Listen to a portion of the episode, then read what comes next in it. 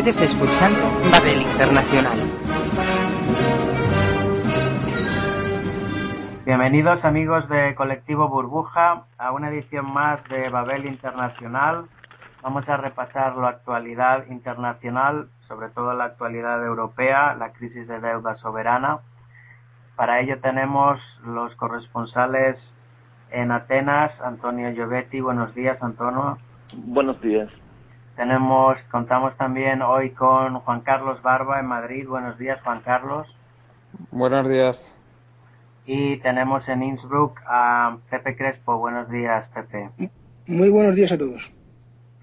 Muy bien, hemos tenido, estamos a una semana prácticamente del 6 de mayo, donde se van a decidir las presidenciales francesas, la segunda vuelta que enfrenta a Hollande y a Sarkozy.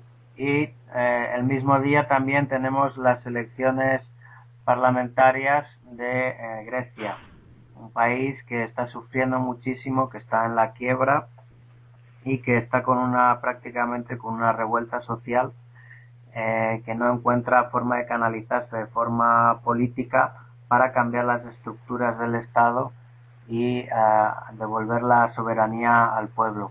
Para contarnos sobre lo que está aconteciendo allí, contamos con Antonio. Buenos días, Antonio. Cuéntanos qué ha sucedido esta semana. Bueno, debería decir que ha pasado en estas dos semanas, ya que la semana pasada, el domingo pasado no estuve en, la transmisión, pero bueno, haremos uh, un resumen, un resumen de las cosas.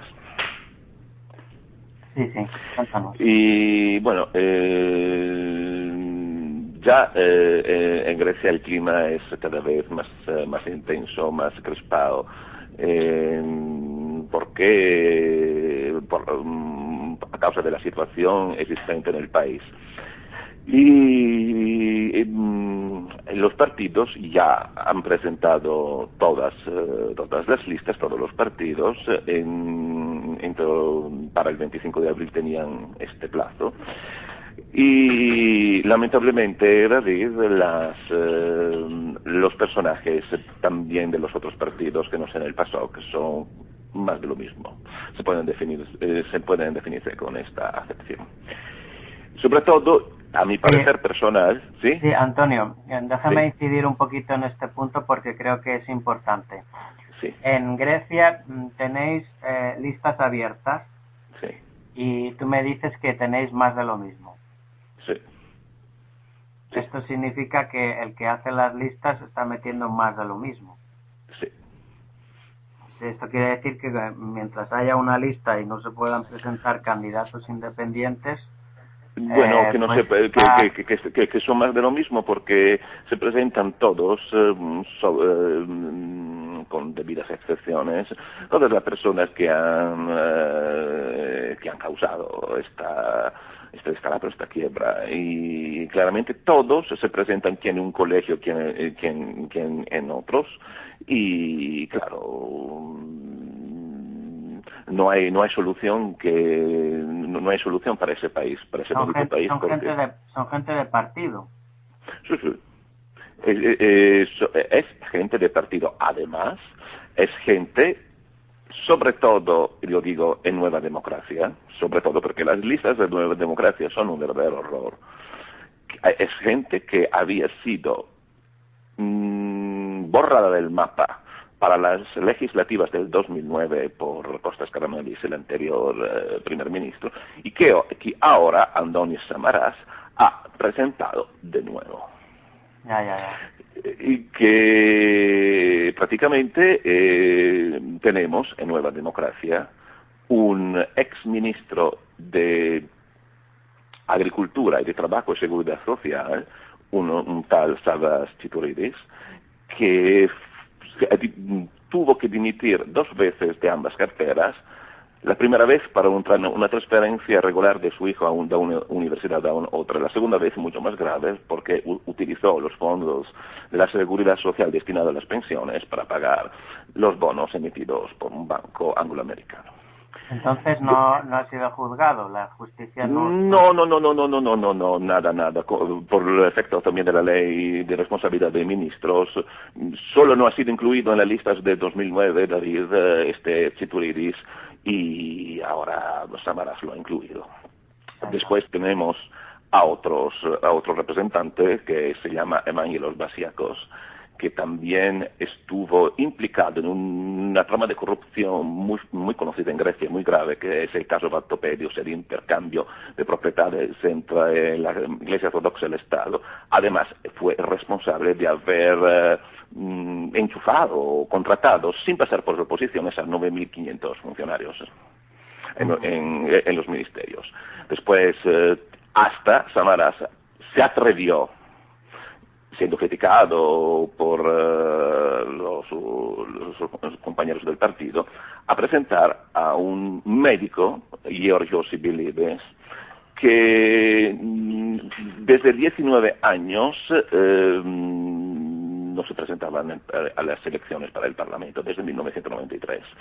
Esto porque era un gran amigo suyo que en la época cuando Samaras fue ministro de Asuntos Exteriores, em, le ayudó a mm, eh, derrocar el gobierno Mitsotakis, donde eh, y, gracias a esta a este favor, a esta amistad, después de 19 años fue eh, eh, ha sido incluido en las listas, pero después fue excluido por la reacción de todos los miembros, miembros del partido. Es un, mm, prácticamente el paso que la nueva democracia tienen más de lo mismo, David. Son unos personajes impresentables que han sido los responsables de, de, de de este fracaso griego. Además, tengo que decir una cosa, añadir algo, o sea que en Nueva Democracia ha sido guerra abierta entre los que han sido incluidos en las listas y entre los que no. Porque parece que todos, para presentarse una candidatura, tenían que rellenar una, una solicitud y pagar 300 euros para ser candidatos. Los que no han sido, no han sido incluidos en las listas ahora piden eh, la devolución de estos 300 euros y quieren recurrir a la justicia. La verdad es que es un, verdadero esperpento la vida interna de los partidos políticos y sin posibilidad de que el ciudadano pueda presentarse libremente en una circunscripción uninominal y tampoco revocar el mandato a esta gente que se la conoce ya por sus escándalos de corrupción. No ya que no asuman, que estén blindados por la, por la ley eh, de, enjuiciamiento que les, que les hace inmunes. La justicia no puede establecer las responsabilidades penales o civiles derivadas de su corrupción, sino es que tampoco se puede establecer eh, sus responsabilidades políticas si son gente que han traicionado a sus votantes, si es gente corrupta, la gente tiene el derecho a revocar su mandato y a que esa gente no se vuelva a presentar. Sí, sí, eh, tú tienes razón, David, pero aquí eh, son listas abiertas, o sea, se puede meter cualquier cruz sobre los candidatos, pero claramente son listas decididas por los comités eh, centrales de los partidos. y claro, quien ha sido amigo del secretario general o del presidente, claro, tiene muchas ventajas. Son mm, prácticamente las, las candidaturas siguen todo, todo todas las reglas de la vida en Grecia. Si estás enchufado, muy bien. Si no estás, eh, te quedas fuera. Sí, esto también es importante porque dicen que la, uno de los puntos fuertes de las listas abiertas es que puedes ejercer, eh, puedes anticiparte. si, no te, si no te ha gustado este candidato, pues a la próxima vez no lo votas. Pero claro, cuando tienes los mismos candidatos puestos por las cúpulas de los partidos, esta reacción anticipada es completamente inexistente. Sí, sí, que eh, esto, David, para Nueva Democracia ha sido, eh, te digo, son aún peores las listas de Nueva Democracia, a mi parecer, que, es la, que las del PASOK. Aún peores, porque Samaras ha, ha hecho resurgir prácticamente todos los a todos los impresentables que han sido han tenido una han tenido un rol muy importante en el gobierno anterior del conservador Costas Caramelis en este en, la quiebra del país. Y me parece una falta de dignidad hasta presentar a estos candidatos que yo te que yo he descrito antes pero bueno, ahora el pueblo griego tendrá la, última palabra y decidir sobre mm, sobre estas eh, sobre estas candidaturas. Además, también las otras mm, las otras ramas de nueva democracia que se han eh, excendido del partido principal, como por ejemplo eh, el señor Panayotis Kamenos, que es el el, líder de los griegos independientes, una formación de derechas que hace que en su campaña electoral está batiendo fuerte sobre patriotismo y, también la deuda y también mm, contra el pago de la deuda. Eh, ahora quiere presentarse a parecer como el salvador de la patria, tiene su porcentaje, por eso sí, tiene, entrará en Parlamento con bastantes diputados, y es eh, un producto de nueva democracia, desde 20 años en el Parlamento, eh, ex viceministro de Marina Mercante, que tuvo a su, entre comillas, jefe, un tal Giorgos Vulgarakis, implicado en diversos escándalos, en diversos escándalos Em, como el caso Em, que fue un, como he dicho antes, un intercambio ilegal de propiedades entre la, mm, Iglesia Ortodoxa y el Estado. Además, este que tenía, y tiene creo, una sociedad offshore en Chipre, donde eh, se llevó el dinero del, negocio eh, inmobiliario entre estas dos entidades porque su mujer lo gestionó.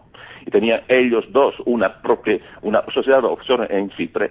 Imagina tú ahora eh, este Camenos eh, este Panayotis Camenos denuncia el, el, el, convenio con el FMI pero cuando ha sido su eh, su subordinado en el Ministerio de Marina Mercante no ha dicho nada de nada en este, eh, sobre este escándalo. Entonces, también los partidos que ahora levanta la voz contra, eh, contra, mm, contra todos estos convenios, contra las tasas, contra las condiciones de vida cada vez más miserables de los griegos, ¿qué han hecho en el pasado? Porque también a estos tenemos que, que destacar.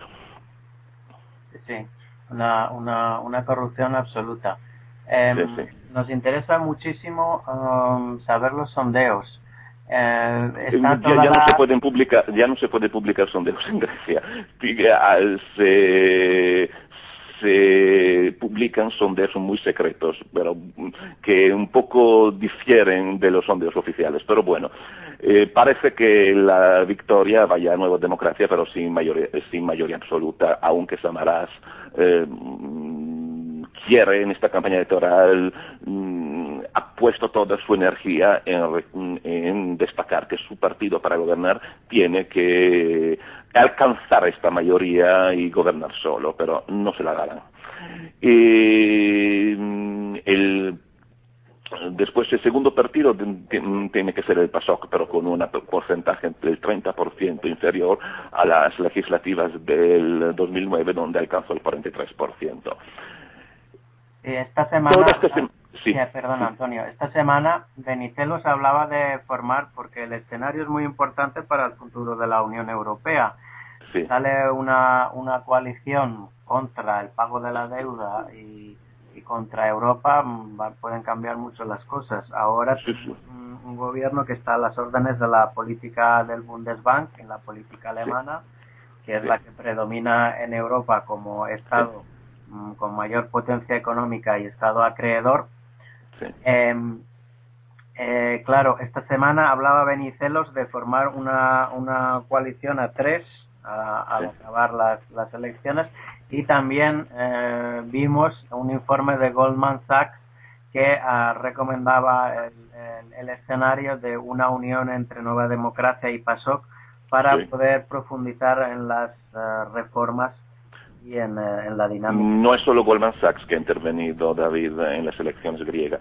Tenemos también al periódico alemán Focus, que ha dicho que el 6 de mayo se decidirá en Grecia, no, en Francia también, y en Grecia sobre el destino del euro.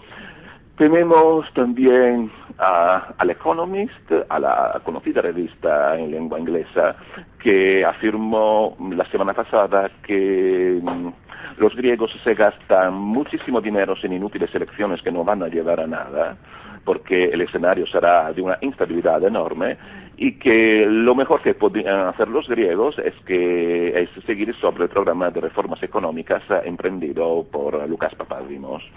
Y mm, prácticamente todos los eh, órganos de prensa internacional eh, hasta Mohamed El Elun, me parece que se llama así, el, em, eh, en, una, en un sitio internet relacionado con bancos, eh, que es el responsable de PIMCO, la agencia americana. Mm, que, Lerian, perdona, Antonio.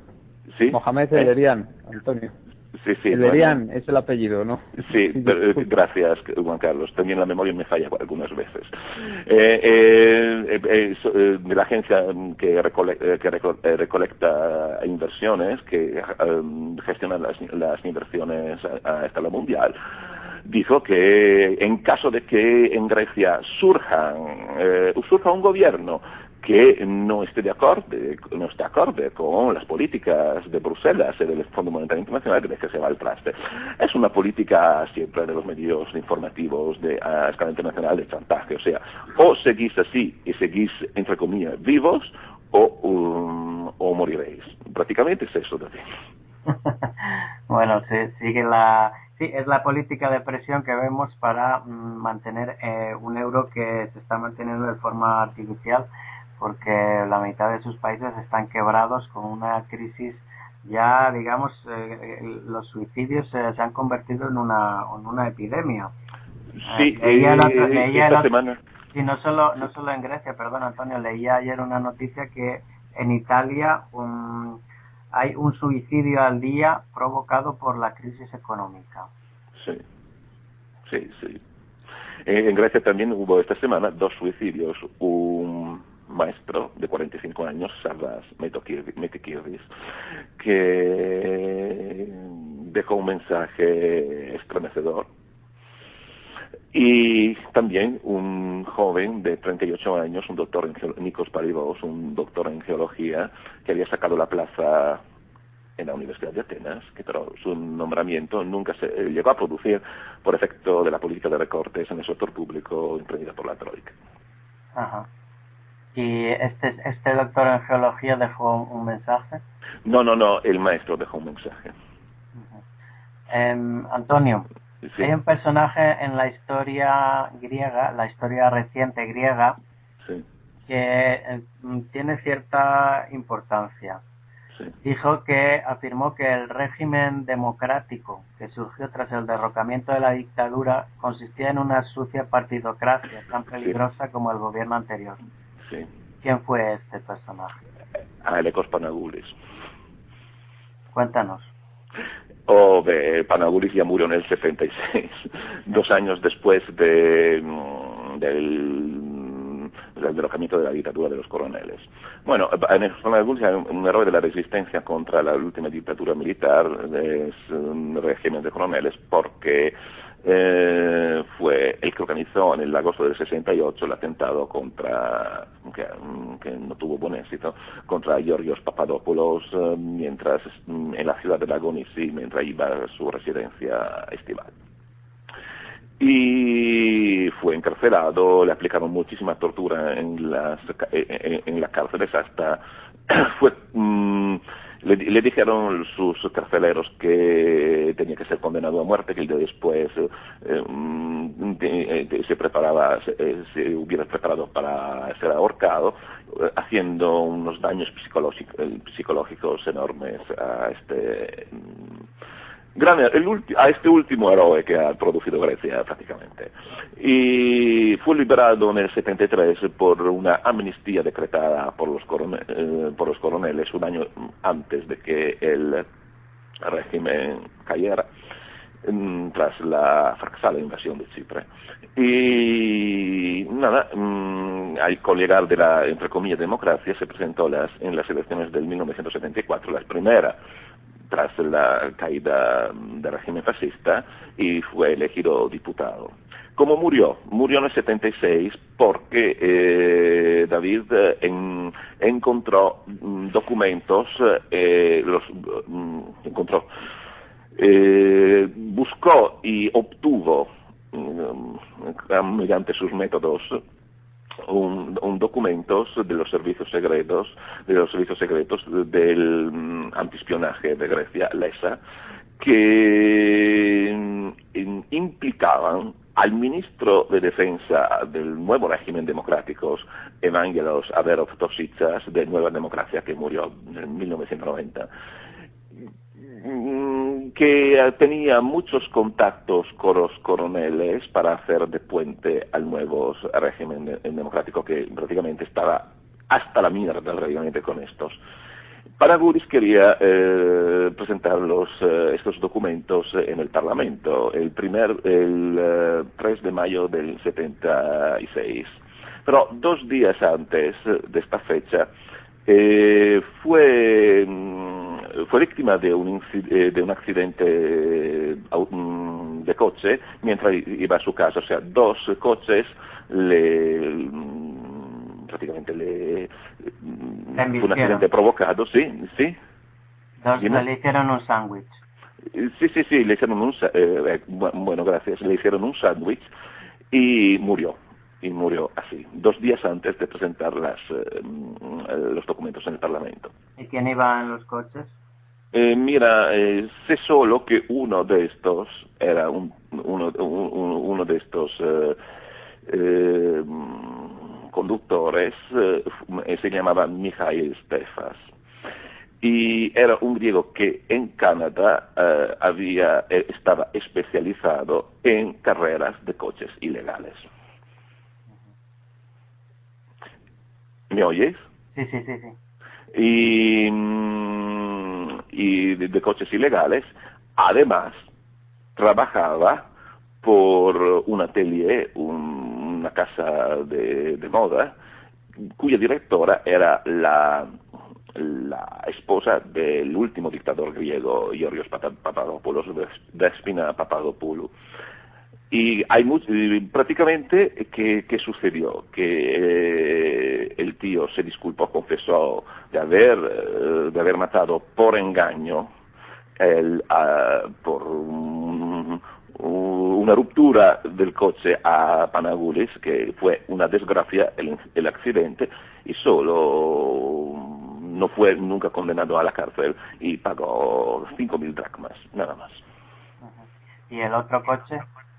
El otro coche no, no sé, no, no, sé qué sucedió, Sé solo de esta persona que se, se confesó culpable.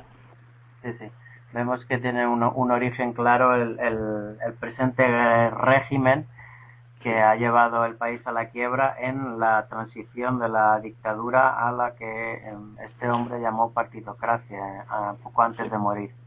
Eh, si te parece, mm, después volvemos contigo, Antonio. Eh, pero vamos a, a, introducir ya la visión de Pepe en Alemania. Pepe, buenos días, estás ahí, ¿no? Sí, sí, muy buenos días. Escuchando con atención todo lo que estoy diciendo, sí. nos has estado escuchando.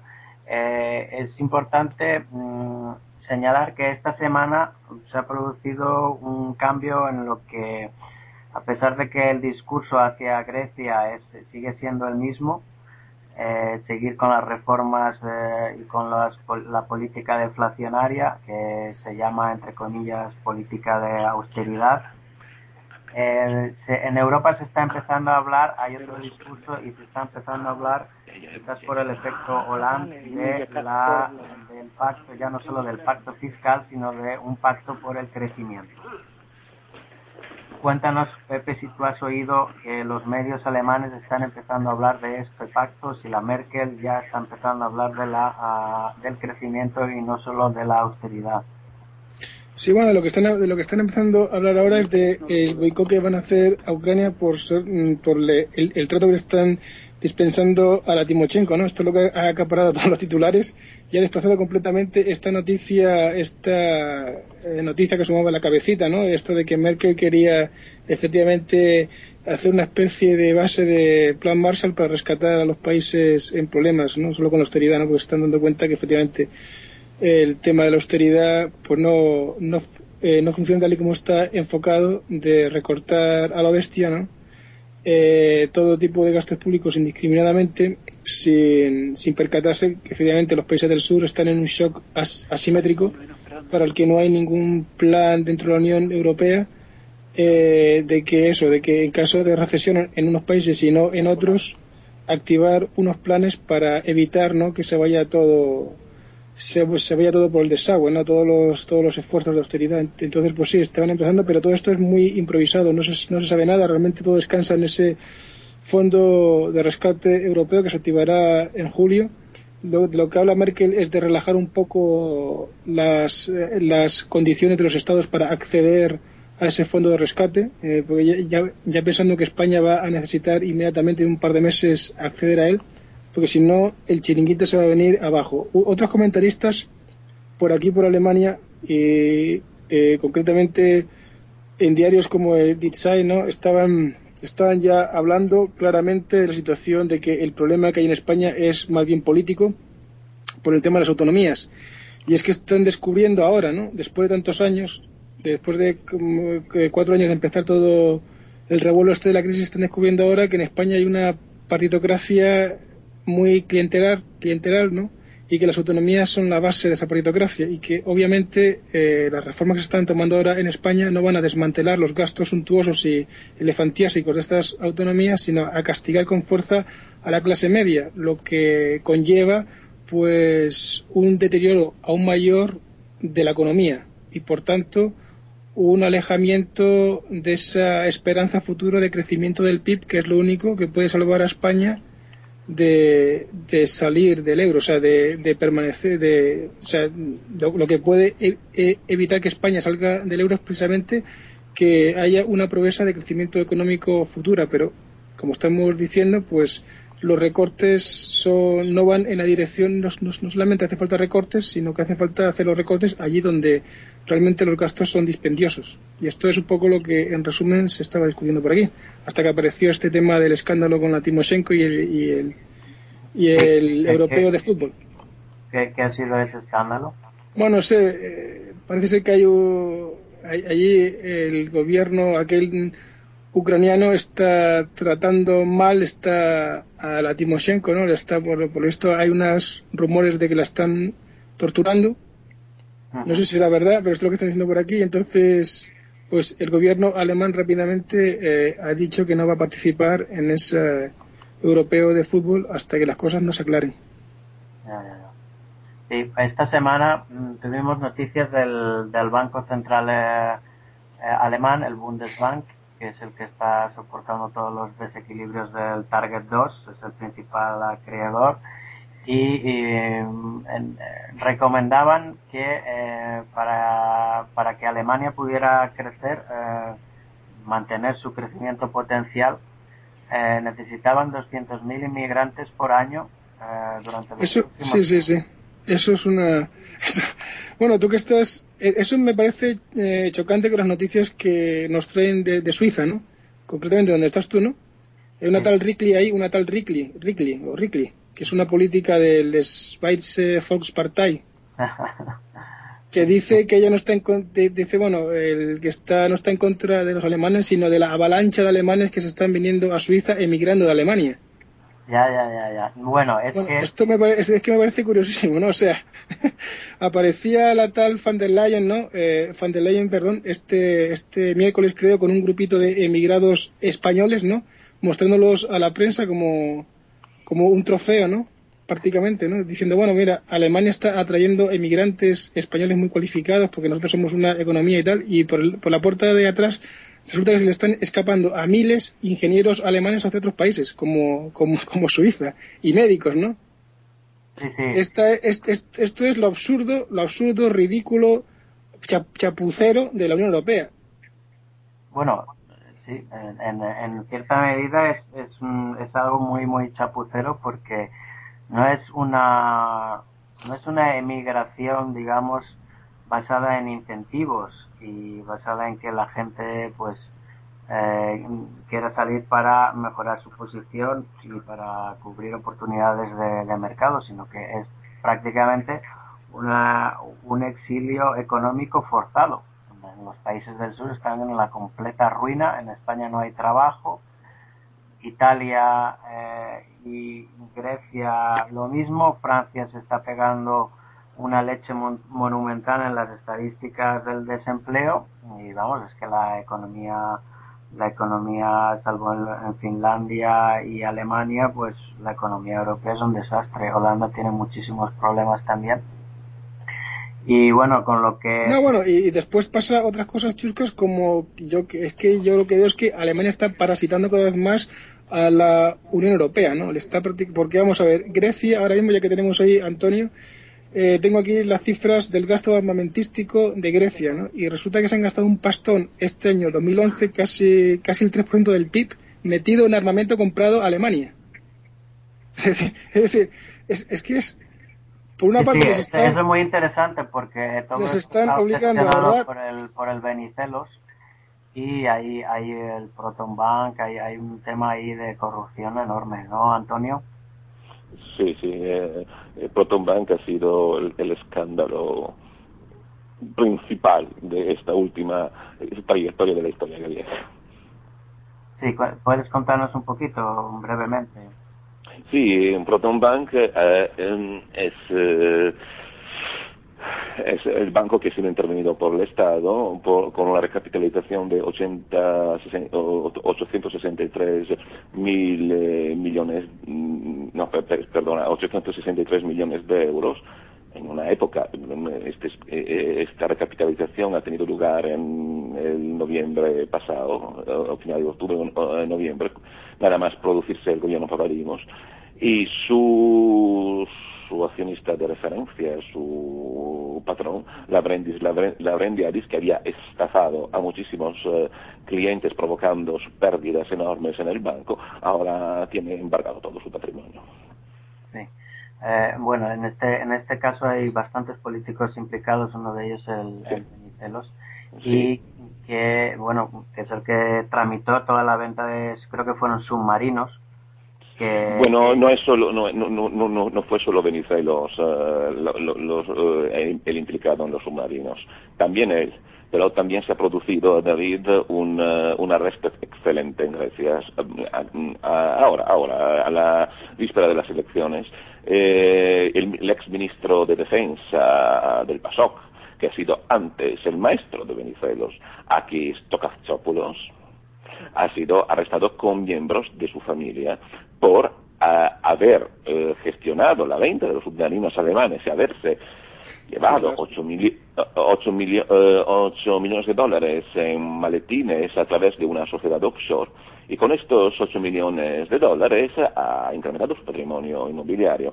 Recordamos que Tokatsopoulos tiene un, un ático, eh, entre tantas otras cosas, un ático en, em, en, la calle Dionisio Areopagito, que es eh, el camino que conduce al Partenón. Entonces, eh, tú sabrás, allí los, costes son altísimos. Otro, otros apartamentos de lujo en, eh, en, la zona de la avenida de Kefisías, que es uno de los barrios, una de las zonas más lujosas de Atenas. Y sobre todo la policía ha encontrado en su casa láminas de oro, libras de oro, mm, todo lujo de, de, de, todo, de todo tipo y, ahora eh, ha sido mm, ha sido mm, encerrado en el calabozo y ahora está en la prisión de Corridalos en Atenas. Pero eh, no, nos dejemos engañar por esto, porque ha sido solo una maniobra electoralista, a, fines electoralistas. Este ¿A este señor no se le aplica la inmunidad? No, no, no, porque mm, los partidos no han votado para la inmunidad. Al, final el Parlamento ha dado luz verde a que se produzca el arresto. Ajá, O sea que ha habido la intervención del, del Parlamento por medio. Sí, sí, porque ya las pruebas eran muy evidentes de la implicación de Chocatzópolos en la compra de submarinos, que eran averiados también alemanes, y que prácticamente David eh, les han pagado y aún ahora no han llegado a Grecia los submarinos. Eh, los submarinos, pero bueno, eh, y ha sido, ahora está encerrado, también el, el arresto ha afectado también a, la, a un miembro de su familia, o sea, a su hija, que está también en prisión provisional. Y, y también sido investigada la mujer, la esposa de Chocatzopoulos y también la, también la suegra. O sea, con los 8 millones de dólares de los submarinos alemanes habían prácticamente se habían rehecho, recreado su patrimonio personal inmobiliario. Perdona, Pepe, que te había, te había interrumpido con esta con esta aclaración de Antonio creo que tenemos más datos para, para proseguir eh, con lo que nos estabas contando. Sí, Pepe, ¿me oyes? Dime, dime. Sí. Dime. Eh, ¿Has oído los comentarios de Antonio? Sobre, Sobre, o sea, lo- sobre los, nos estaba comentando pues que ha habido un caso de corrupción de comisiones que se han llevado Sí, sí, sí. a venta de submarinos efectivamente, sí. Eh, bueno, esto viene un poco a afirmar la, la digamos la incongruencia de la, de la política económica mm, vista de forma global de la Unión Europea. Hombre, claro, Hay porque que tener hay que tener en cuenta una cosa. Aquí se habla muchísimas veces de la Unión Europea, pero después la Unión Europea cada país mm, vela por sus intereses. hombre, claro, o sea, y en, con- Alemania, en conjunto, a lo mejor el- en la Unión Europea la estadística te puede decir que va muy bien, pero se, se producen unos desequilibrios interiormente brutales, que, que es lo que están realmente llevando a su desintegración. Sí, sí, vamos, eh, en concreto lo que decía Antonio ahora, yo se ratifica con cifras que Grecia se está gastando cada año en en armamento, principalmente comprado Alemania 6.000 millones de euros. Estamos hablando de un PIB de 200.000 millones de euros, un, un 20% del PIB español en el que casi un 3% se va a armamento alemán cada año. Vamos, esto es una bestialidad. O sea, tú imagínate, o sea, este país invirtiendo esto en I más D propio, ¿no? Simplemente, ¿no? O sea, la diferencia, en vez de comprarse tanquitos y submarinos que no valen para nada, porque realmente qué guerra, hay? o sea, el- la, la excusa ante el pueblo es el, el pseudo conflicto con, con Turquía, ¿no? Pero vamos, que es un pseudo, pseudo conflicto. O sea, o sea, vamos a requerir que eh, Grecia sea prácticamente el mejor ejército europeo contra qué, contra quién. Es, absurdo, pero es una excusa porque es la forma que tienen las oligarquías, tanto a la industrial Alemania, eh, alemana perdón, como la política griega, de desviar dinero hacia sus bolsillos. Esto, esto, esto creo que es prácticamente, y esto es lo que resume bien cuál es el espíritu de la Unión Europea, un expolio o un esquilme total de unas oligarquías económicas detrás de unas oligarquías políticas que no representan al pueblo porque son como en España, son oligarquías, sur- eh, en el caso alemán, surgidas de un pacto con los aliados, con los norteamericanos después de la Segunda Guerra Mundial en el que se les dio a los antiguos fracasados ante Hitler se les dio el- los estados europeos por la cara, por todas, sin que el pueblo europeo definiera ningún tipo de estado ni de gobierno, votase en referéndum absolutamente nada. Esto fue un pacto entre los norteamericanos, entre los generales norteamericanos, el servicio eh, exterior norteamericano y unos jefecillos de, las anteriores partidos, bueno, de las de los anteriores partidos que habían fracasado contra Hitler, como de Gasperi, como Adenauer, como todos estos fracasados, viejetes fracasados totalmente, que se les dio el poder simplemente porque norte- los norteamericanos necesitaban de un interlocutor claro en una Europa destruida por la Segunda Guerra Mundial. Y en España repetimos este bochornoso, vergonzoso es- esquema con nuestra partitocracia, que fue, pues eso, una alianza entre Kissinger, los alemanes, con los neofranquistas y los clandestinos de invitados de segunda clase, ¿no? Eh, me estoy refiriendo, por supuesto, a Carrillo, Felipe González y Cía, ¿no? Y toda esta gente, pues, hicieron un régimen aún más decadente y pútrido, que es la partitocracia que nos que nos impusieron en el 78 mediante un referéndum que fue un puro teatro, ¿no?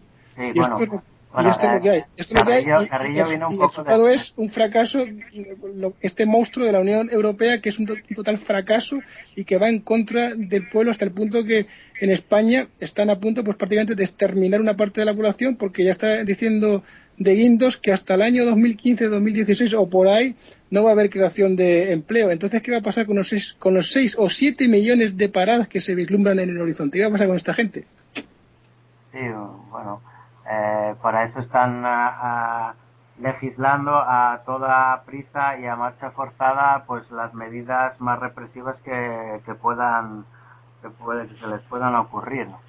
Eh, quería comentarte también, eh, al hilo de lo que nos estabas comentando, eh, Pepe, que con este con esta con este tema esta economía alemana que recordemos que está es una de las que más bollantemente están en la Unión Europea ahora no nos extraña que el presidente del Bundesbank esté súper preocupado por la inflación en un, en un escenario de deflación, de desintegración prácticamente, eh, los alemanes están eh, presionando al Banco Central Europeo para que suba tipos si la inflación llegara al 2% o fuera un poquito por encima.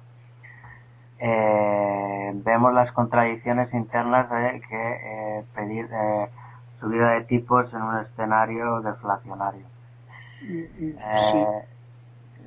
Sí, todo esto lo que todo esto lo que va a provocar es una es un económico forzado de los países del sur y si no acaba con la desintegración europea será porque dentro del seno de la Unión Europea se empiecen a oír voces discrepantes con las medidas de inflacionarias como parece que ya está ocurriendo. Eh, Juan Carlos. Sí, sí, David. Sí, perdona, antes de darte paso, quería puntualizar antes lo que ha lo que ha comentado Pepe sobre el pacto de la transición. Carrillo vino un poco más tarde, porque eh, hay que recordar que todo el, toda la dinámica política interna de la transición estaba fundamentada eh, o estaba bajo el paraguas de la lógica de la Guerra Fría, de la política de bloques. Y eh, en este sentido se quería evitar que los comunistas pues llegaran a obtener el poder o a ser bastante poderosos como ocurrió en, en Portugal y la socialdemocracia alemana fue la que metió al, al club de la tortilla de patata Felipe González y Guerra entre otros con el oportunista Mújica moviendo y cualquier papel que se le ponía por delante con tal de eh, apartar al Partido Comunista y hacerse con la hegemonía, meterse en el Estado y cobrar todas las subvenciones hasta hoy, eh, cerrar el sistema para que no hubiera alternativa, sistema proporcional de listas y ahora medidas represivas, desindustrialización del país y paro del 30% y medidas represivas contra el que abra la boca. Sí, sí, eso va a pasar ahora. Yo creo que estos, que estos elementos van a superar al, al, al tardofranquismo. ¿eh? en represión porque ya se está ya se le está viendo la intención no y van es una defensa total de los privilegios del régimen contra el pueblo directamente cosa que el cosa que el tardofranquismo no se atrevió a hacer al final porque ya se veía eh, agotado no pero estos se ven fuertes por lo de pronto no ven que tienen una especie de respaldo de una especie de pseudo plebiscito por parte de una parte del pueblo no aunque cada vez hay más gente que se abstiene lógicamente pero se les ve un cariz de represión y de dictadura, ¿no? Hacia una dictadura de un ejecutivo fuerte, de un ejecutivo represor, que yo creo que ojalá nos equivoquemos, pero va a ser, esto va a ser peor que el, tardo, el tardofranquismo. Sí, ya lo decía Tocqueville en su época, siglo XIX, decía que hablando del sistema francés que había, se, había, mm, habían dotado de un electoralismo que eh, enmascaraba la, ah, eh, la corrupción y la tiranía y, era muchísimo más peligroso de lo que anteriormente existía porque eh, estaba camuflado. Exacto. Juan Carlos, bienvenido al, al debate. ¿Qué está pasando en España? Cuéntanos, porque España ha pasado al foco, ya es la estrella europea y la estrella del mercado financiero, tanto bien como para bien como para mal, más mal en este caso. Hemos visto que esta semana se le ha rebajado Standard Poor's, le ha rebajado el rating, BBB más, eh, creo, es así, BBB más, ¿no? Es, y esto tiene repercusiones sobre la, sobre la banca. Cuéntanos qué ha ocurrido. Pues bueno, lo que está ocurriendo fundamentalmente es que por ahí fuera los inversores están empezando a darse cuenta de que la economía española no está respondiendo nada bien a las medidas tomadas por el gobierno. Los indicadores económicos pues siguen prácticamente bajo cero. Tenemos aproximadamente están cayendo tanto los de servicios, los de industria eh, y los de construcción en el entorno del 4 o 5% a pesar de que luego el PIB, que bueno, ya, es bastante conocido que, que no es una cifra demasiado de fiar, eh, solo ha caído cinco décimas en, el, en este último trimestre, cuatro décimas o cinco, ya no recuerdo muy bien cuánto era. El, sin embargo, todos los indicadores parciales están cayendo en el entorno del 4 o 5%. El paro ya hemos visto que se han destruido algo más de 700.000 empleos en el último año. Es muy posible que en el próximo trimestre alcancemos ya la cifra de 850.000 empleos destruidos en un, en un solo año y desde luego hay muchísima preocupación por ahí fuera porque lógicamente los, los balances de los bancos están cada vez más al descubierto. Se ve claramente que hay muchísimos bancos en una situación gravísima. El principal de ellos es Bankia lógicamente. O también tenemos a Pastor al Banco Pastor Pastor Popular que está francamente mal y realmente ya digo que hay que hay mucha mucha mucha preocupación por ahí fuera y de ahí es de donde viene esa huida de capital eh, tan tan rápida que se está produciendo últimamente de España. Recordemos que en marzo las últimas cifras que había era que nada menos que 65 mil millones de desinversiones de activos españoles por parte de extranjeros más el dinero de españoles que se que habían que se habían que habían colocado su dinero fuera de España. Entonces, entonces Rajoy no entonces Rajoy no ha traído la inversión.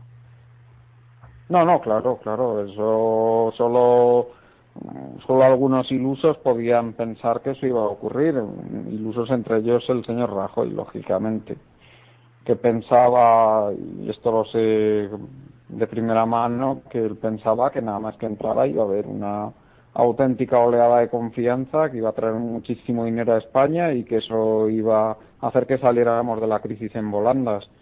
Lógicamente lo que ha pasado es lo contrario. No podía ser de otra manera porque por ahí fuera ha habido cosas que han sentado de verdad muy mal, ya no solo a nivel económico, sino a nivel político. Por ejemplo, que este señor haya decidido no presentar los presupuestos generales simplemente porque tenía unas elecciones regionales eso por ahí fuera no se ha entendido, como no podía ser de otra manera, o tema, vamos, o temas como que le hayan preguntado por el déficit autonómico y este señor no haya sido capaz de decir cuál iba a ser el déficit autonómico, cuál era el déficit autonómico, cuál era el déficit de los ayuntamientos, sino que simplemente haya dicho, pues no lo sé cuál es, lo cual es, lo cual es cierto, pues por ahí fuera eso tampoco se entiende que él no tenga ningún tipo de control sobre la finanzas del resto del sector público y que solo controle aproximadamente la tercera parte del presupuesto. Ya. Y Juan Carlos, ¿cuál es tu estimación para el crecimiento o el decrecimiento del Producto Interior Bruto para 2012 en España? 2012, bueno, eh, el Producto Interior Bruto, ten en cuenta que tiene muchos componentes que no son exactamente eh, eh, estrictos en su eh, riqueza para la sociedad, como pueden ser los alquileres imputados. Entonces, eh, se están manipulando mucho estas. los alquileres imputados, lo explico, es que se supone que una persona, por el mero hecho de ser propietaria de una vivienda, está generando un PIB equivalente a la renta que, que obtendría de esa vivienda si la tuviera alquilada. Entonces, se están manipulando mucho los, eh, los indicadores de alquiler para conseguir que esta parte del PIB, que es nada menos que el 7% actualmente, no baje, de manera que los alquileres han bajado desde que empezó la crisis en el entorno del 30% y, sin embargo, los alquileres eh, imputados han subido en el entorno del 10%. Entonces, con esto han conseguido maquillar el, el Producto Interior Bruto pues en, en, torno a los 30.000 millones de euros, nada menos. O sea, son prácticamente tres puntos del, del PIB. Y luego pues tenemos cosas que no se entienden, cosas que no se entienden, como sabemos bien que los indicadores de servicios se hayan desplomado un 25% y esto no haya repercutido y que sin embargo el PIB de servicios sea ahora mayor de lo que era en el 2007 o que los indicadores de industria se han desplomado en un 25% y sin embargo el PIB industrial pues apenas eh, haya bajado un 10% o que los indicadores de construcción hayan bajado prácticamente un 60% y sin embargo el PIB de construcción no haya bajado más de un 25%. O sea, son creo cosas que, muy extrañas. Creo que los del BBVA dicen que se ha aumentado muchísimo la productividad, ¿no?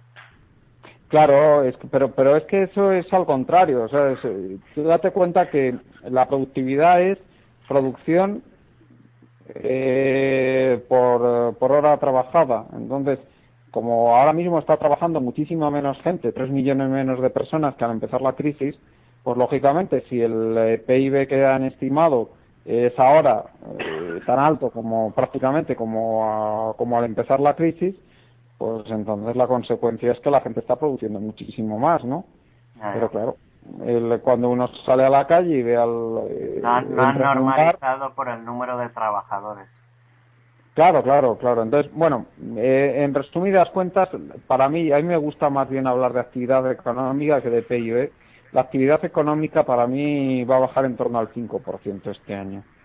Y con eso ya las las medidas de recorte no tienen ningún sentido porque no, no se puede recaudar suficiente con ese desplome de la economía.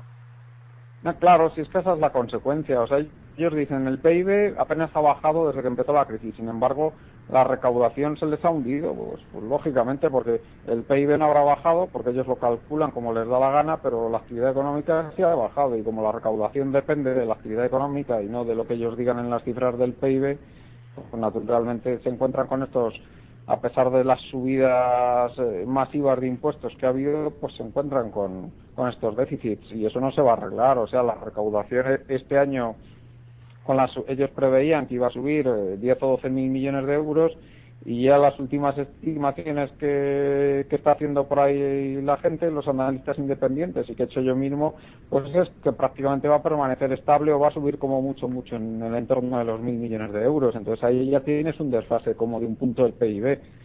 Y las cotizaciones sociales, pues lo mismo, están previendo que la seguridad social va a estar en equilibrio la seguridad social va a meter por lo menos medio punto del PIB de déficit a final de año por la destrucción de empleo. Realmente no, no, no te, los presupuestos son una auténtica chapuza, o sea, no, no se sostienen por ningún lado. Y, y esto lo saben también fuera y de ahí viene la desconfianza. Y están, están mintiendo, sí. Están mintiendo. El gobierno miente a sus ciudadanos. sí, pero oye, mira, el gobierno, el Estado. Una, una cosa que estamos... en las estadísticas. Dime, Pepe.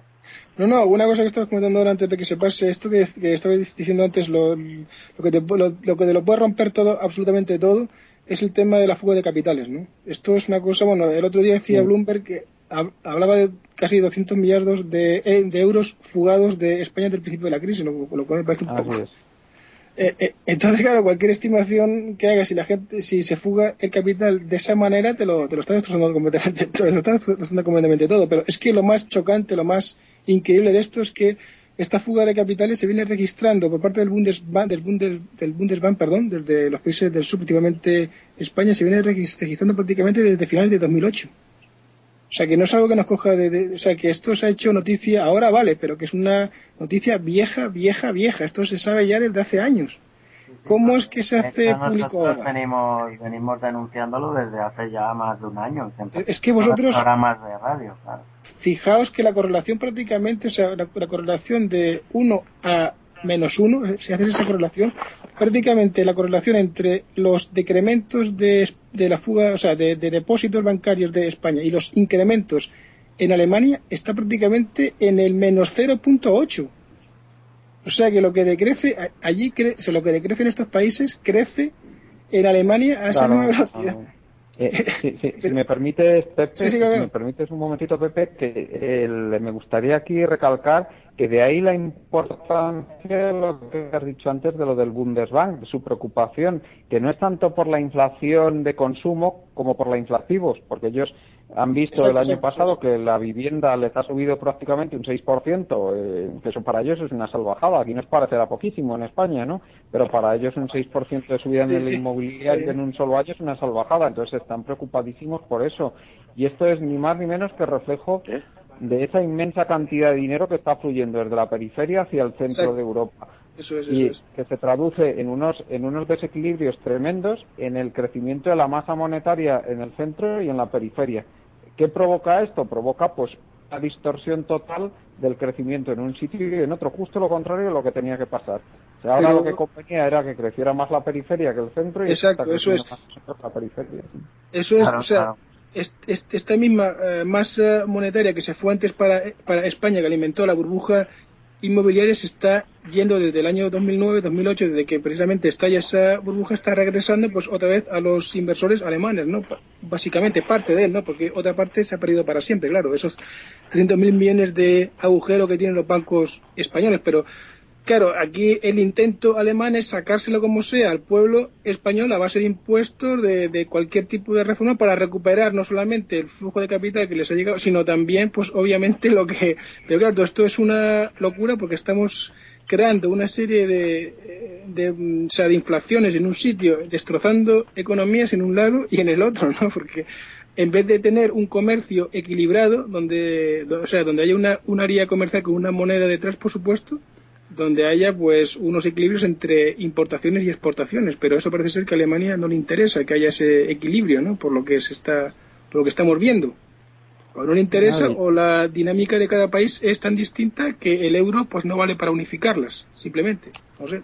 Sí, sí.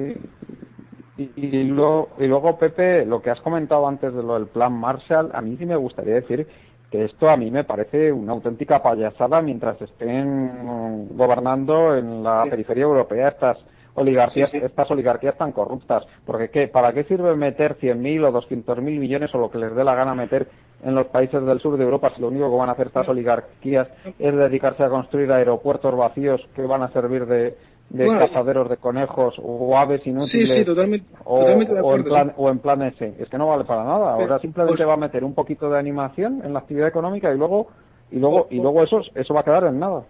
Yo no sé si, si habéis leído esas cifras que se han dado en un diario digital sobre el número de políticos que hay en España. Dicen como unos más de, más de 400.000, que serían unos 100.000 más que los que hay en Alemania no sé si habéis escuchado eso. Sí, he leído, pero no he podido... ¿Qué credibilidad le, dais a eso?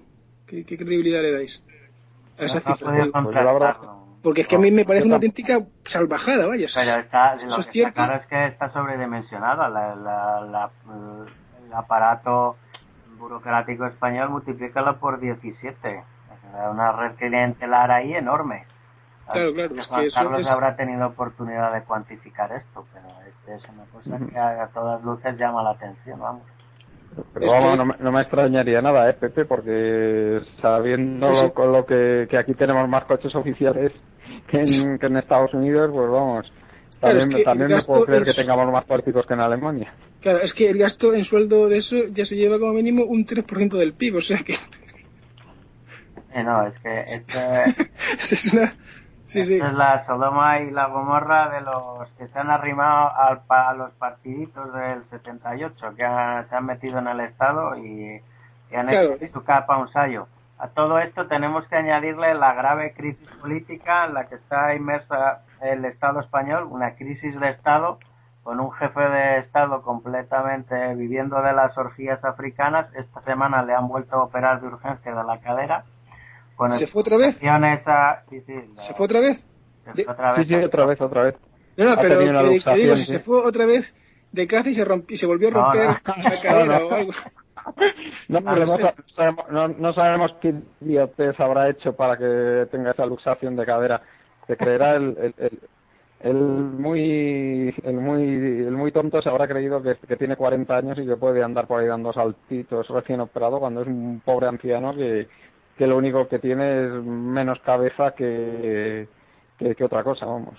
No, sí, pero por ahí fuera también se, se lo han tomado al chiste, ¿no? La jefatura del Estado encarnada por esta persona, la verdad es que si en España no hay ningún medio contrapoder o lo que sea de a hacernos ahorrar este ridículo eh, en la jefatura del Estado es que nuestro régimen realmente se está hundiendo por todos lados, ¿no? Porque, vamos, una persona de este calibre. Imagínate el tándem, Pepe, el, el Borbón y Rajoy. Sí, sí, sí, sí. Bueno, lo de Rajoy ya, sí, lo de Rajoy ya, me parece lo de este hombre escapando de los medios. Que se, escapa, que se escapa a la mía pregunta, que no sabe cuál es el déficit de sus comunidades autónomas eh, bueno, cualquiera que siga de cerca un poco la política española deberían saltársele todas las alarmas y ahora me estoy refiriendo pues a, cualquier ah, político serio de la Unión Europea. No, sí, no, y de hecho por ahí, yo creo que, o sea, yo no creo, no, yo lo veo por ahí fuera, se sabe, se sabe perfectamente que España no tiene ningún rumbo ahora mismo, que hay una serie de gente que está intenta, lo que están intentando hacer es salvar el régimen del 78 como sea, ¿no? a costa de destrozar al pueblo si hace falta, de liquidarse a 7 millones de personas, indirectamente, por supuesto, como son estos parados que no tienen ninguna posibilidad de, hacer absolutamente nada más que emigrar, o como decía el de Cataluña, irse a servir cafés a Inglaterra, o si no, perecer dentro del país, porque esta gente realmente lo que está intentando hacer es salvar el edificio del régimen 68, ninguna otra cosa más, ¿eh? que la gente no se piense que estén tratando de arreglar más que sus propios culos, por así decirlo. Sí, sí. Sí, Pepe, y la represión, ¿eh? No la represión terrible que se está empezando a vivir en España. O sea, tú fíjate, el, señor el señor Puig este, el, el, el pseudonazi este que tienen en Cataluña en la Consejería de Interior, poniendo la página esa de relaciones anónimas que ha puesto, colgando fotos muchas veces hasta fotos de menores para que ciudadanos anónimos les identifiquen. O, o el, la Inquisición, vaya. Sí, sí, o el señor Granados este, sí, o, Ignacio Granados en Madrid, intentando asimilar a la Cale Borroca a los chavales estos que el otro día tiraron de los, del freno de emergencia cuando estaban los trenes detenidos, ¿eh? No nos olvidemos, o sea que en ningún momento hubo riesgo alguno para ningún, para ningún pasajero. O sea, simplemente fue un acto de protesta ante, ante el abuso de la Comunidad de Madrid. De todas formas, es lógico que respondan así, porque ellos están representando al Estado del que, o sea, del, que son parte. Ellos no representan a ninguna ciudadanía, bueno, ni siquiera la ciudadanía como tal concepto existe en España, porque estamos dentro de una monarquía, cosa con, lo, con lo cual somos súbditos, ¿no? Súbditos de un monarca algo algo desequilibrado, por, por, decirlo por, de modo en modo menor, ¿no?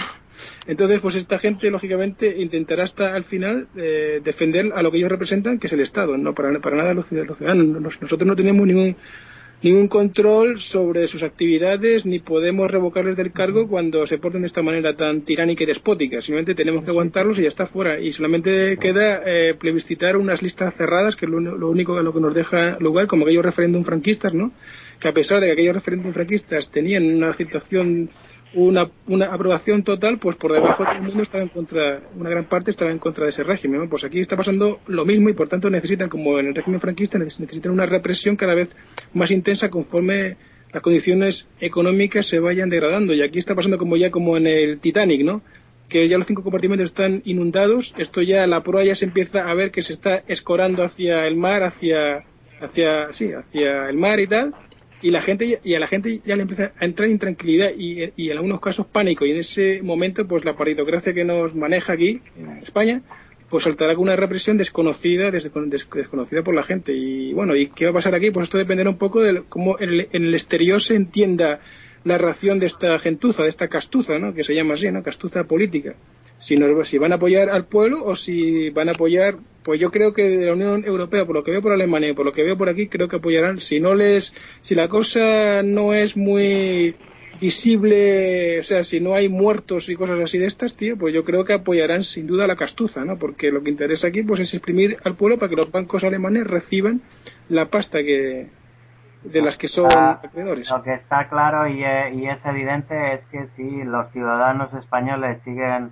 obrando como súbitos y no protestan, no empiezan a protestar, a denunciar, a salir el 12 de mayo a la calle para reivindicar el cambio de un nuevo régimen y para pedir responsabilidades políticas, es lo que va a suceder.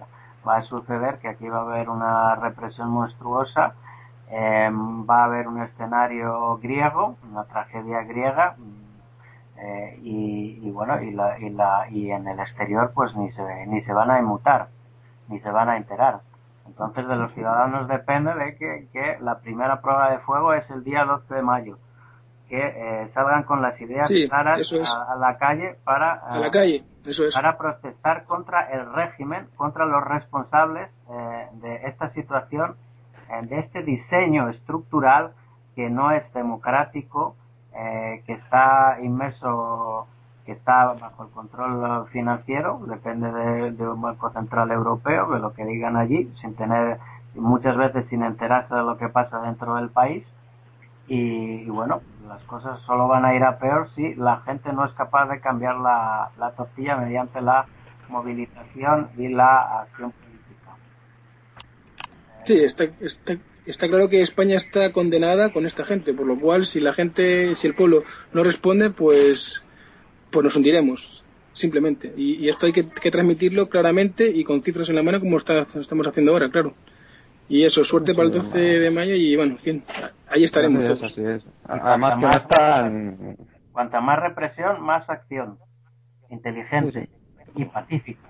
Sí, sí, claro, eso es. Pero, pero continua y eh, cada vez perfilando mejor al enemigo, no quedarte en vaguedades. Sí, yo creo que la, protesta tiene que ir por un objetivo claro que es tenemos eh, eh, conquistar los derechos políticos que nos han sido robados desde la transición derechos políticos democráticos, por supuesto. Y estos son, pues, lo que hemos dicho ya muchas veces, pero vamos a decirlo otra para que, para que, quede claro, que son que los ciudadanos tenemos derecho a elegir directamente a nuestros representantes y a revocarlos directamente si incumplen su programa político y, y el Estado tiene que estar troceado, troceado en tres poderes, totalmente independientes, radicalmente separados, el Ejecutivo, el Legislativo y el Judicial. Y en el cachondeo que hay ahora, que un señor registrador de Santa Pola tenga los tres poderes en sus manos. ¿Pero esto qué es? Esto, esto, es bananero, esto es cocote, esto es una, es una monarquía cocotera. Entonces, no nos podemos llamar ciudadanos porque somos súbditos. Entonces, simplemente, si la ciudadanía se une y actúa como un ente solo, lo, lo, podemos hacer entre todos. Eh, podemos obligar al poder a que, a que se efectúe un cambio constitucional profundo en el que se reconozcan los derechos políticos por los cuales la ciudadanía y el, y el, Estado se puede controlar a ese poder ahora mismo corrupto y sin ningún control y que por tanto obra de acuerdo a unos intereses de cuatro señores y en contra del, del, interés del, del, resto del 99% de la ciudadanía. Y esto es simplemente así de claro y así de simple. Sí, sí, y un punto importantísimo es la, es la, la unión preideológica del cuerpo social eh, con el con el con el eslogan y con, eh, con la reivindicación de abrir un proceso constituyente con igualdad de oportunidades para, para todos, pero el tema tiene que ir enfocado al cambio constitucional. Si no nos vemos abocados al escenario griego que Antonio nos está contando tan, tan, tan magistralmente durante todos estos programas. Muy bien, pues em, Antonio, no sé si quieres decir algo para, para acabar. Sí, sí, sí. Eh, te decimos algo, porque estás no he tenido la oportunidad de mm, comunicarlo antes, que también esta semana mm, los periódicos atenienses de larga difusión, difusión perdona, han dado mucho espacio a Amanecer Dorado, al Golden Dawn que gritando y avisando a la población, a la población de la alarma que supone este partido xenófobo neonazi, Neona, es nazi, mm, sin, sin más. Y bueno, eh, Amanecer Dorado eh, fue, mm, o mejor dicho, sus miembros fueron protagonistas el sábado, el otro sábado, de una agresión al exministro de Educación Petro Sefcimio eh, eh, durante un mitin que se celebraba en la elegante barrio de Marusi. Prácticamente le, les tiraron agua, botellas de agua, tazas de café eh, y, mm, mm, e intonaron el lema eh, sangre, honor, amanecer dorado, en griego es Emma allí. Y después de este hecho, eh, por toda la semana, los, periódicos han hablado de este fenómeno. Y, bueno, parece que tenga que, que tiene que tiene representación parlamentaria le dan sondeos unos oficiales, unos 11, 15 escaños, los sondeos ahora inoficiales hablan de que irá a subir sobre todo en los barrios un poco más céntricos de Atenas, que, en, que la, la marginalidad se vive el día a día de día a día. Y porque mm, tenemos también que decir que durante las administrativas en estos barrios, Amanecer Dorado tuvo más del 20% siendo también el primer partido en, las, eh, en el conjunto de Atenas Capital, el 5,3% en un, eh, un concejal.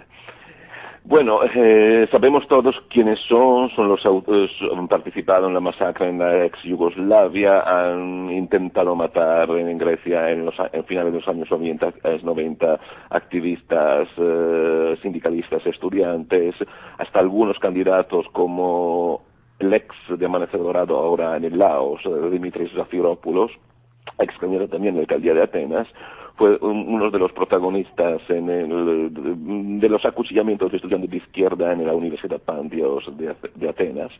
Son los que eh, acuchillan a personas y apalean, pegan a personas en, en las manifestaciones antirracistas y que que encuentran una connivencia por parte de la policía. Hay muchísimos vídeos que enseñan mm, una, una relación muy cercana entre la policía griega y los miembros de Amanecer Dorado. Mm, hago un ejemplo.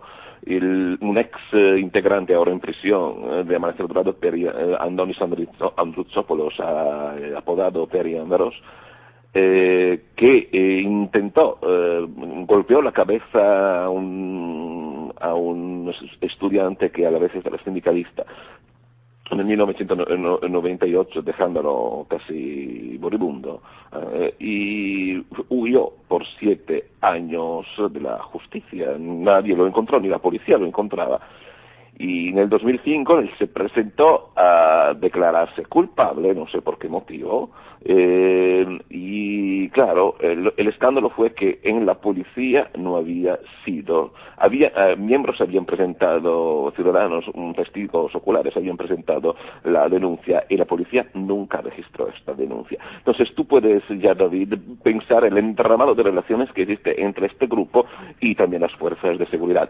Mm, es que también los los candidatos de Amanecer Dorado, muchos son exoficiales del ejército o policías retirados, entonces, claro, en las fuerzas de represión hay mucha representación.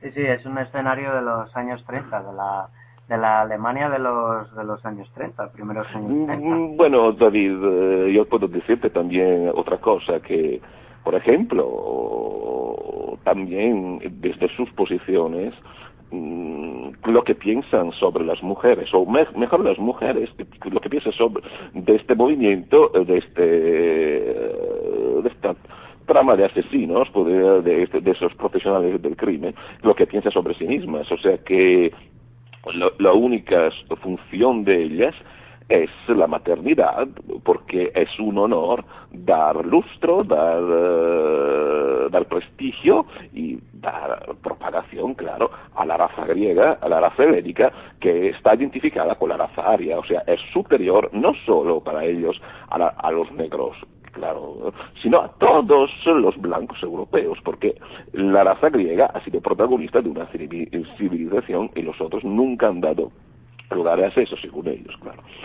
Y claro, en el tema de la inmigración, que hoy está también al centro de la campaña electoral griega, que todos ahora mm, eh, quieren proponer medidas, hacen redadas en el centro de Atenas eh, por eh, poner un límite a, la, a la inmigración, entre comillas, ilegal. Bueno, y yo, yo pienso, estos, estos partidos mm, que ahora adoptan estas posiciones, recordamos que hace dos años el gobierno Papandreou propuso una la naturalización de los inmigrantes. Ahora, solo por motivos eh, electoralistas dan una vuelta de tuerca, se dice así, ¿no? En español. Sí, sí. Eh, bueno, Antonio, te agradezco muchísimo que nos hayas traído este ejemplo porque es un escenario que se repite en la Unión Europea y es el camino que lleva la Unión Europea de seguir con las políticas deflacionarias. Lo, hemos visto el ascenso imparable de Marine Le Pen en Francia, hemos visto cómo está Hungría, hemos visto cómo está Holanda y bueno, vemos cómo está cómo está Grecia y cómo está Finlandia, en fin, ejemplos hay numerosísimos y vemos que la extrema derecha está en ascenso eh, precisamente por eh, oponerse a estas a estas medidas eh, deflacionarias que están empezando a golpear incluso en, en Holanda. David, mm, el problema de Amanecer Dorado, mira, es un problema real pero es un producto, un, producto de, del bipartidismo, es un producto del sistema. O sea, ahora, eh, hasta el jefe de Laos, que en los años 90, desde su televisión particular, Tile, te, Telecity, Tileasti en griego, daba, cuando estaba en Nueva Democracia, eh, este, este hombre, pregonaba una alianza entre la, la o sea, el amanecer dorado de Nueva Democracia, hasta se dice que partidos grandes hayan financiado a este movimiento.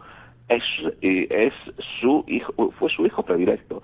Ahora, la, la, la, trama, la trama de corrupción, la, la, falta de valores de estos partidos, y la falta también de propuestas, porque ¿qué, qué van a proponer las mismas personas que han eh, provocado la quiebra del país? ahora lloran, pero pero claro, es un, eh, es un problema que demuestra también la hipocresía de los partidos tradicionales. Sí, sí. Muy bien. Mm, vamos a ir terminando con Juan Carlos. Juan Carlos, mm, dinos algo para sí. Bueno, eh, simplemente pues, aquí que hay un, un, ahora mismo yo veo una lucha soterrada entre entre los nacionalismos europeos y las posturas integradoras dentro de la Unión Europea, de momento parece que están ganando los nacionalismos, es decir, los poderes nacionales eh, representados fundamentalmente por Sarkozy y por Merkel, pero que esto no está ni mucho menos decidido, que es posible que las posturas integradoras por parte de la Unión Europea acaben ganando la batalla. Mm, Simplemente tendremos que esperar a ver. Ahora, que también hay que decir que como esas posturas integradoras no vengan acompañadas de una democratización de los países, de los regímenes políticos, fundamentalmente en la periferia, que son los regímenes más corruptos, pues no habrá ninguna posibilidad de que eso nos lleve a ningún sitio mejor de, de este en el que estamos. Sí, muy bien, pues vamos a ir ya acabando. Recordar a los amigos de Colectivo Burbuja que el día 6 de mayo, eh, el próximo domingo, eh, vamos a tener la resolución de las elecciones presidenciales francesas en las que Hollande podría salir como vencedor y romper el eje Mercosur. Y también vamos a, estar muy atentos de la de las elecciones griegas donde el Amanecer Dorado podría eh, establecerse como uno de los partidos dominantes en el, en el Parlamento y, como hemos visto, empezar a, ocupar cargos dentro de la influencia dentro de la, de la policía. Eh, muy bien, pues amigos de Colectivo Bruja, os emplazo a la semana que viene y muchas gracias por vuestra atención.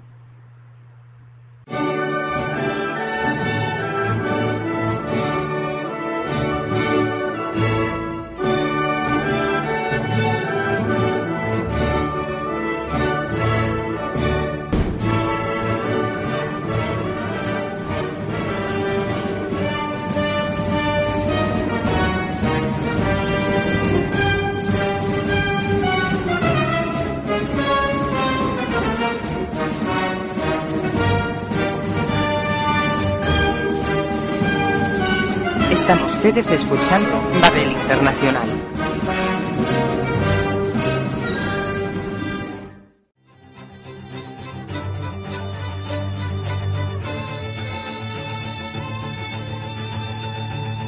Os recordamos que podréis continuar con este debate y hacer vuestras preguntas a los invitados en la página web de Facebook de Burbuja Radio. Nos vemos allí.